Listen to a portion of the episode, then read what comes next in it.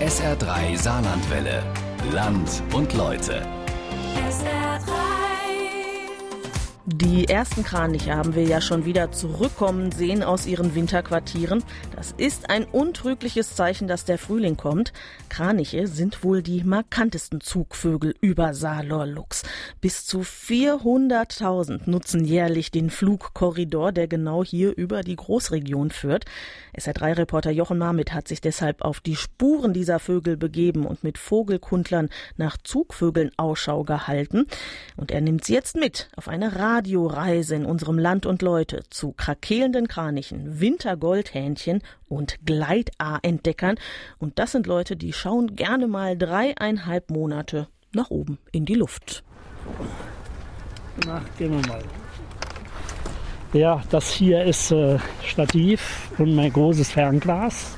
30 x 80 sind sehr weit, äh, manchmal weg. Und dann äh, muss man schon ein großes Glas haben, um die Arten sicher bestimmen zu können. So, schauen wir mal durchs große Glas. Hier vorne wurden ja zwei Brutinseln angelegt am See. Da sind jetzt Kormorane, die hier drauf sitzen. Es ist auch noch äh, Lachmöwe ist noch da. Dann sehe ich Blässhühner, Schnatterenten, Graureiher, Teichhühner, und äh, besonders Stockenten. Allesamt Wintergäste. Sie warten auf die Sonne, die Wärme. Werden bald schon wieder abreisen, nach Norden, wo sie hergekommen sind. Mein Name ist Lothar. Ich bin engagierter Natur- und Vogelschützer. Bin den ganzen Tag praktisch unterwegs und beobachte Vögel. Ich wäre jetzt im Juli 82. Also da fängt das Leben erst an, kann man sagen. Ja, und solange es geht, werde ich immer draußen in der Natur sein und man ist ja dann in der frischen Luft und das hält ja auch ein bisschen fit. Ein verschmitztes Lächeln, dann die Brille wieder auf den Kopf geschoben, den Blick durchs Fernglas schon wieder auf die Wasserfläche gerichtet. Dick eingepackt ist Lothar Hajo an diesem sonnigen, aber eisigen Wintertag im Februar. Erste Lektion, es wird immer beobachtet und immer auch der Bestand notiert. Ich bin Karl Rudi Reiter, stellvertretender Vorsitzender vom NABU Landesverband Saarland. Wir sind hier am Dillinger Ökosee, ein Vogelschutzgebiet, das speziell als Ausgleich für den Saarkanal angelegt wurde. Baumaßnahmen ab 1984 ging es los hier und der See ist dann so bis 1987 fertig geworden. Auch Karl Rudi Reiter ist Vogelbeobachter durch und durch. Täglich ist er unterwegs zwischen Saarschleife und den Weihern der Region. Zwei, drei Monate ist relative Ruhe, wenn alle Vögel in ihren Überwinterungsquartieren angekommen sind und ausharren. Wird es wärmer, dann kehren die Drosseln zurück, Meisen und Kraniche fliegen wieder los, Greifvögel kommen aus Spanien nach Hause, aber langsam. Ich will Ihnen die Geschichte mit den Zugvögeln vom Anfang her erzählen sofern es einen Anfang gibt. Beginnen wir mit dem Hinflug, der Migration nach Süden.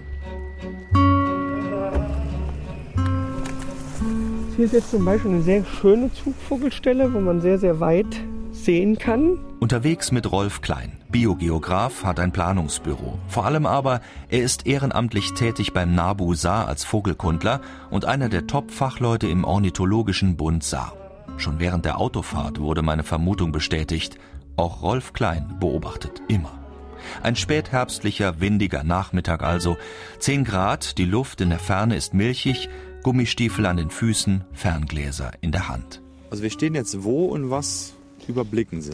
Ja, also wir stehen jetzt ja an einer Anhöhe bei Oberesch. Hier ist eine Stelle, wo man wirklich sehr, sehr weit sehen kann. Also da hinten den Dampf, den man da hoch sieht, das ist zum Beispiel von der Dillinger Hütte. Und der ganz äh, hintere Rand, das ist dann schon äh, der Hunsrückbereich, den man hier sehen kann. Bei Kell dürfte das sein. Genau, ne? genau. Gut 30 Kilometer Fernsicht. Der perfekte Ort, um nach den Königen des Vogelzugs zu schauen, den Kranichen. Jedes Jahr sind sie zwischen Ende Juli und November, je nach Wetterlage, über dem Saarland zu sehen. Von Nordost nach Südwest, das ist die Flugrichtung. Also die Kraniche haben in Band, wo sie jedes Jahr nutzen, ein, eine Zugstraßenband, was ca. 250 Kilometer breit ist ungefähr. Da sind die Ränder weniger stark genutzt wie die Mitte. Also die Mitte ist so ca. 150 Kilometer breit.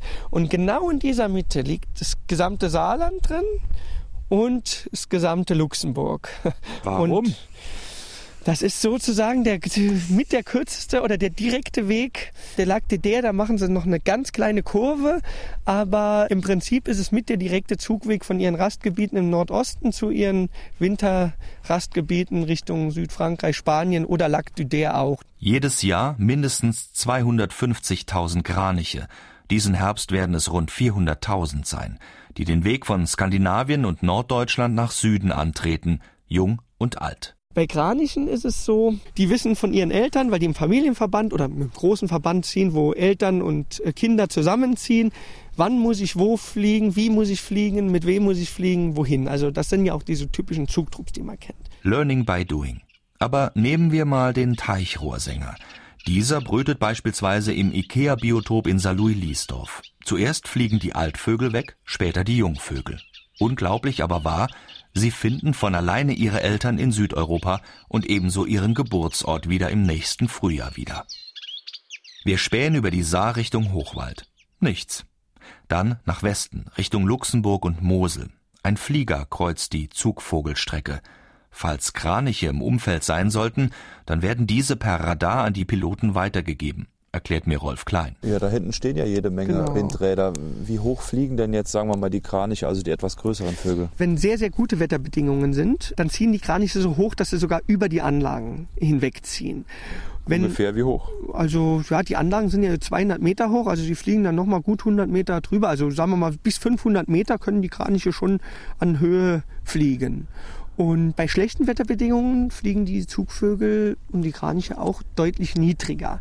Und dann werden die Anlagen, die unterliegen in einem System, was über die Meldung von Kranichzug und Wetterverhältnissen funktioniert, werden die Anlagen ausgestellt. Das heißt, die werden ausgestellt, dass die Vögel nicht mehr ja, in den Rotorbereich reingeraten, weil das ist deutlich schlimmer wie das stehende Objekt. Mal kurz ans Auto. Ich zeig's Ihnen nur, dass wir glauben, dass wir Vogelzug haben.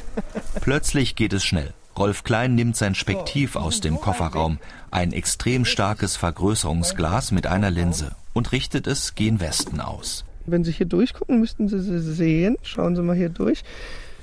Sie fliegen jetzt nach links. Ich weiß nicht, ob Sie schon zu spät sind. Haben Sie sie noch gesehen? Oh ja, Ja. ich sehe sie, ja, absolut. Ja. Sind das Kraniche? Ja, das sind Kraniche.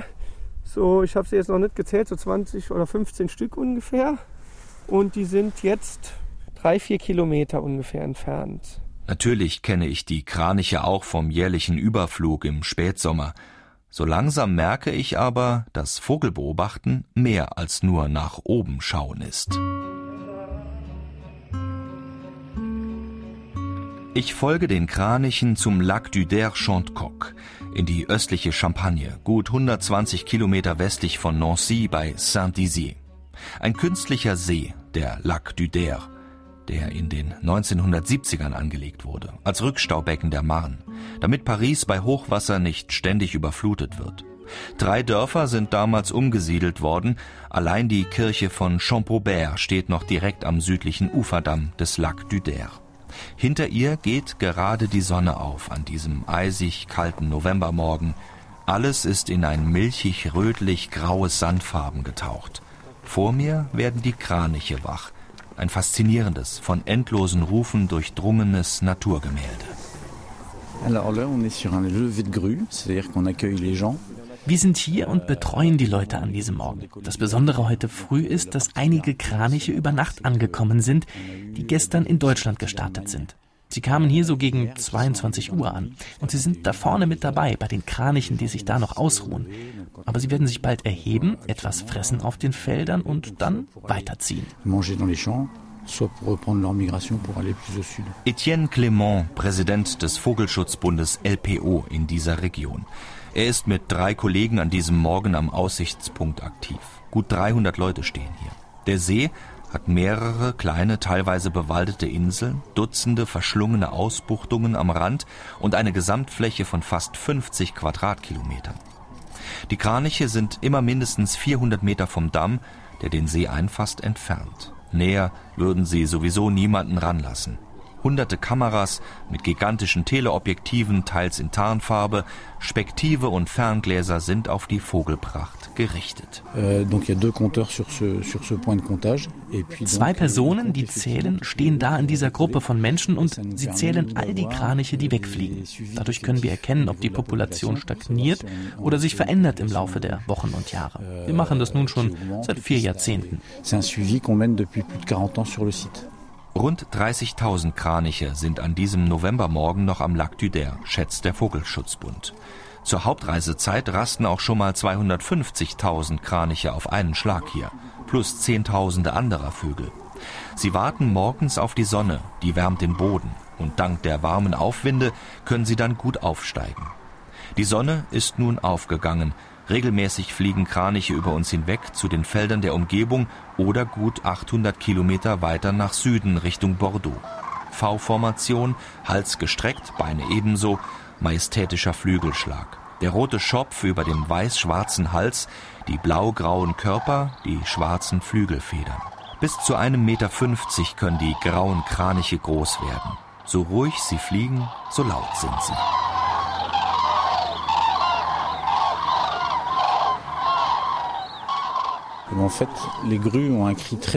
Die Kraniche haben einen sehr lauten Ruf, weil sie einen großen Hals haben. Und ihre Luftröhre ist wie ein Verstärker. Wir hören sie auch häufig, bevor wir sie sehen. Der Nachwuchs dagegen hat im ersten Jahr einen viel engeren Hals. Sie können nur so rufen. Die Leute früher dachten immer, dass die Kraniche kleine Vögel auf ihrem Rücken transportieren, denn sie konnten sich einfach nicht vorstellen, dass ein so großer Vogel diesen Psch-Laut macht.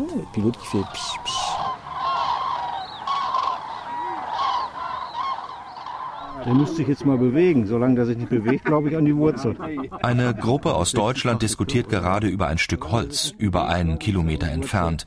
Eine Baumwurzel sagen die einen, den Rücken des Seeadlers sehen die anderen. Dazwischen Graugänse, Schwäne, Enten, Kraniche und Dutzende anderer Arten, die bei dieser Diskussion fast zur Nebensache werden. Dass an diesem Wochenende so viele Besucher da sind, das liegt auch an der Fête de la Grue, dem Kranichfest. Ausstellungen, Seminare, Fototouren, ein bisschen Musik und Unterhaltung, vor allem rund um das Vogelschutzzentrum der LPO. Dabei den Schutz der Vögel nicht aus den Augen zu verlieren, das scheint den vielen Helfern zu gelingen. Etienne Clément. C'est un site euh, majeur, le lac du Der. Der Lac du Der ist einer der zehn wichtigsten Vogelstätten weltweit. Ein außergewöhnlicher ornithologischer Ort. Derzeit haben wir hier 330 Vogelarten am See. So auch den Pigargue Blanche, den Seeadler aus Skandinavien. Der überwintert hier derzeit mit zwei Exemplaren. Seit es den See gibt, kommen die Kraniche hierher. Früher sind sie immer drüber weggeflogen. Einige überwintern auch hier. Eigentlich fliegen sie bis in die Estremadura, in den Westen Spaniens. Da gibt's Seen, Einsamkeit und Nahrung. Aber hier, um den See, wurde auch die Landwirtschaft umgestellt. Vorher war hier Brachland und wenig großflächiger Anbau. Heute wird auf riesigen Feldern hauptsächlich Mais angebaut und Kraniche essen sehr gerne Mais. 330 Vogelarten. Das ist die Hälfte aller Vogelarten, die es in Europa gibt. An diesem einen See. Kein Wunder, dass viele Kraniche diesen Zwischenstopp genießen und auch gerne etwas länger bleiben. Was wiederum treue Besucher anlockt. Die Campingmobilstellplätze sind jedenfalls zu Hunderten restlos belegt. Also wir waren gestern Abend schon verwundert. Das, das war ja alles zu, oder? Heinz Lorenz und Peter Rummel aus Mettlach. Sie sind zum ersten Mal hier. Klar, Hobbyornithologen. Wir laufen viel an der Saarschleife. Bei uns Mettlach. Man wandert halt und beobachtet dann, was da ist. Gibt auch, kommt doch schon mal vor, dass man an der Saarschleife einen Eisvogel sieht oder so. Ne? Auch was Seltenes. Es brüten ja auch an der Saarschleife ähm, Wanderfalke und Uhus, sodass die Gegend also nicht unbekannt ist, auch bei Ornithologen. Und es war jetzt auch zwei Brutpaare um die Saarschleife, weitere Saarschleife rum, auch Richtung Saarburg, äh, Schwarzstörche. Man hört es auch schon am Geräusch, wenn sie über Saarland fliegen, kann ich blindlings sagen, sie sind wieder unterwegs, im Frühjahr und im Herbst. Maria und Michael aus Homburg. Klar, Camper. Ja, einfach diese Anflüge oder diese Schwärme, wenn sie kommen, die sich dann über dem Wasser oder über dem See dann wieder verteilen, dann Nistblätter oder Futterplätze einnehmen und dann irgendwann morgens oder nachmittags wieder, wieder starten. Einfach ein Schauspiel. Und sind schöne Vögel.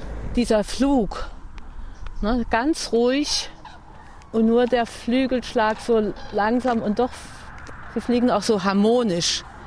Und die Flughaltung noch, die ist äh, faszinierend. Ganz gestreckt.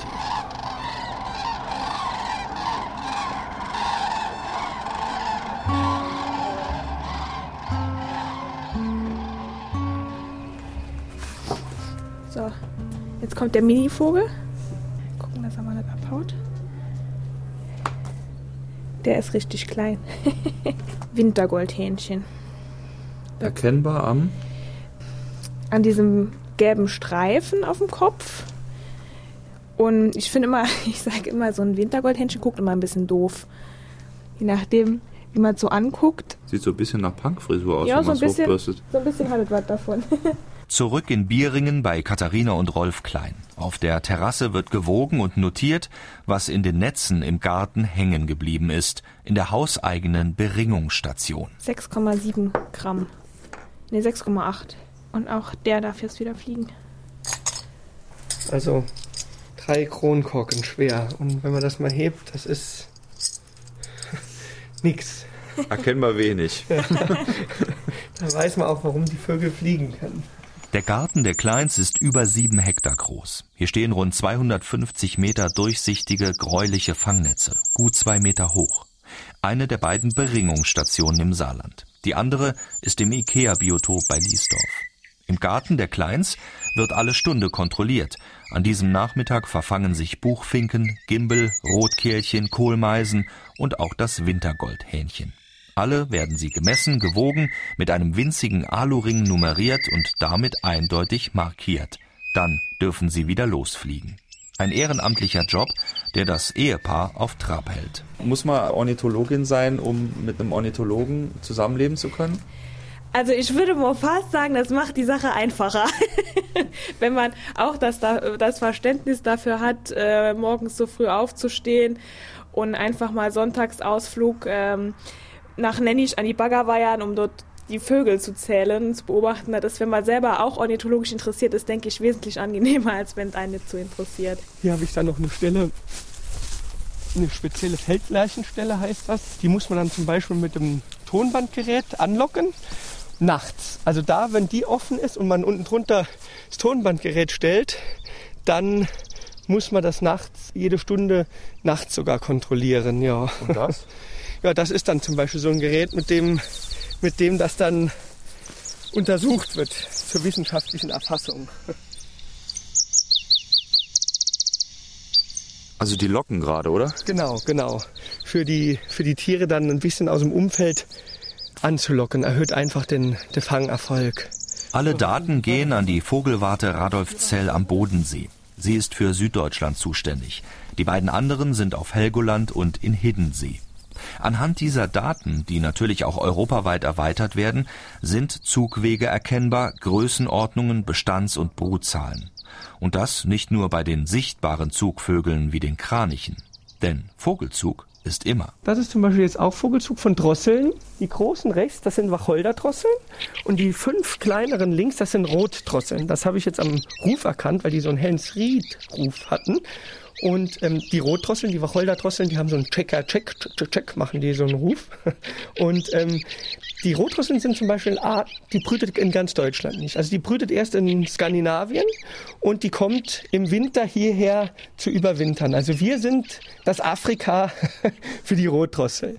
Was passiert, wenn sie dahinter diese Bäume fliegen und dort irgendwo rasten? ja, das ist natürlich ein ganz großes Problem weil hinter den Bäumen, der Garten grenzt direkt an Frankreich und hinter den Bäumen ist Frankreich ein anderes Land, andere Gesetze und da hinten dran ist leider die Vogeljagd noch sehr populär und leider, leider auch erlaubt. Und da ist es, das Problem ist, wir stehen hier am Rande eines Vogelschutzgebietes in dem Natura 2000 Netzwerk der Europäischen Union.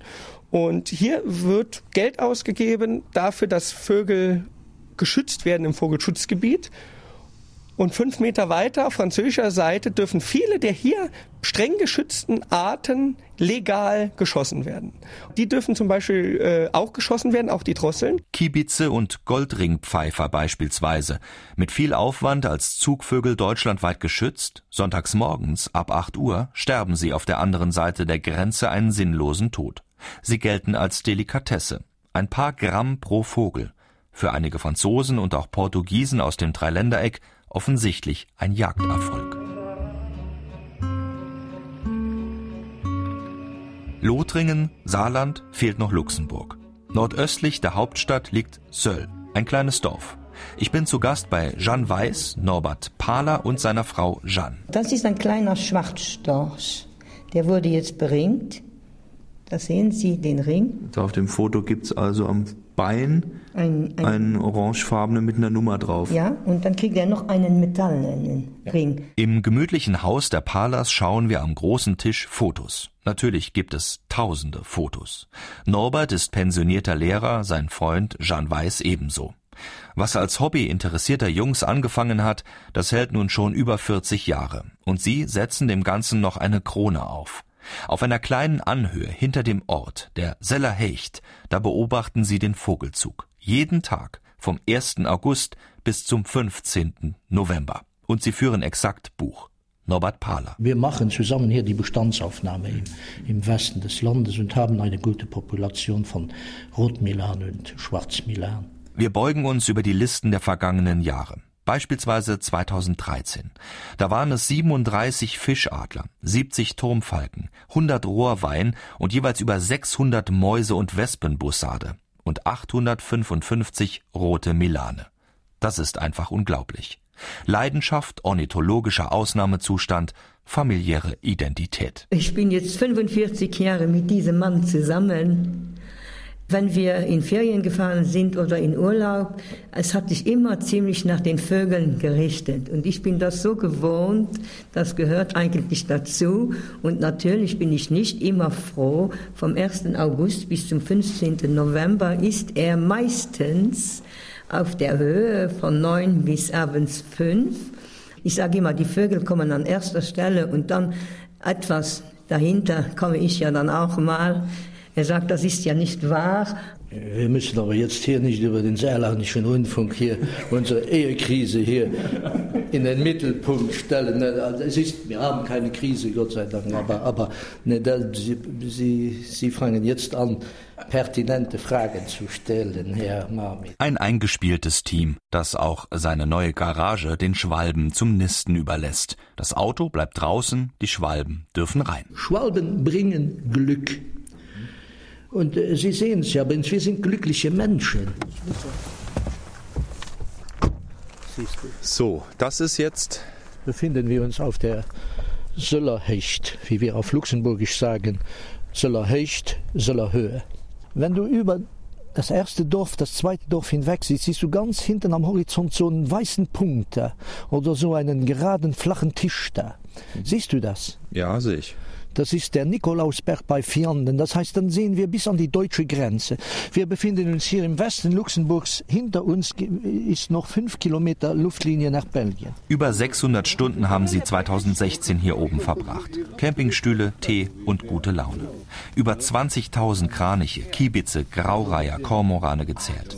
Aber auch 100 Weiß- und Schwarzstörche.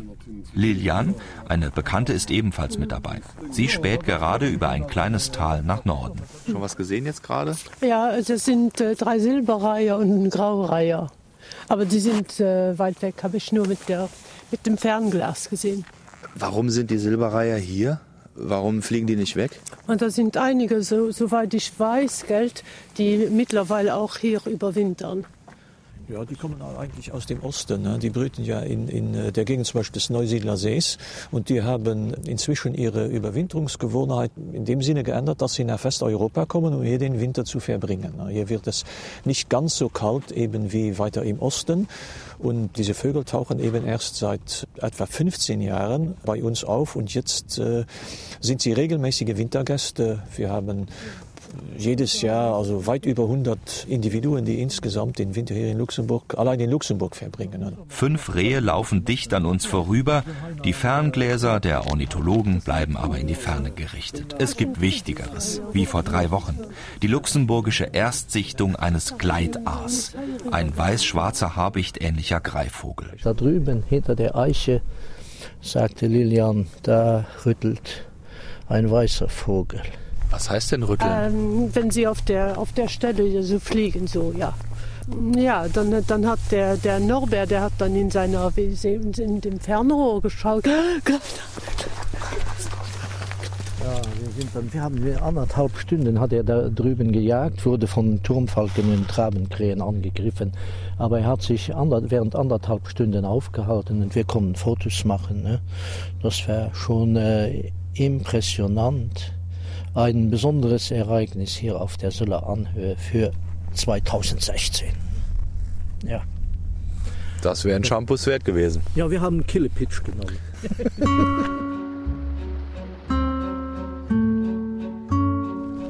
nee, ist im Saarland noch nicht nachgewiesen. Also wäre für Saarland auch ein ganz, ganz großes Highlight. Aber ja, ich sag, man betrachtet das zwar natürlich immer mit einem kleinen Neidfaktor, dass man dann denkt, schade, wäre hier auch schön gewesen, aber man ist ja dann doch in einer freundschaftlichen Konkurrenz und gönnt den anderen im Nachhinein das auch ein bisschen. Rolf Klein hält die Ringschnabelente als saarländische Alleinsichtung dagegen. Wir sind ein letztes Mal am Dillinger Ökosee. Es ist Ende Februar und der Rückflug hat schon wieder eingesetzt. Die ersten Kraniche sind schon wieder unterwegs, von Spanien nach Norddeutschland. Am Lac d'Uder herrscht Aufbruchstimmung bei den 30.000 verbliebenen Kranichen. Auch die Greifvögel ziehen wieder über Luxemburg nach Nordosten. Damit endet die Migration der Zugvögel, beziehungsweise sie geht weiter. Denn der Rückflug, der will schnell beendet sein, Brüten ist nun angesagt. Und wenn die Kleinen groß genug sind, dann beginnt die Migration erneut. Ein unendlicher Kreislauf.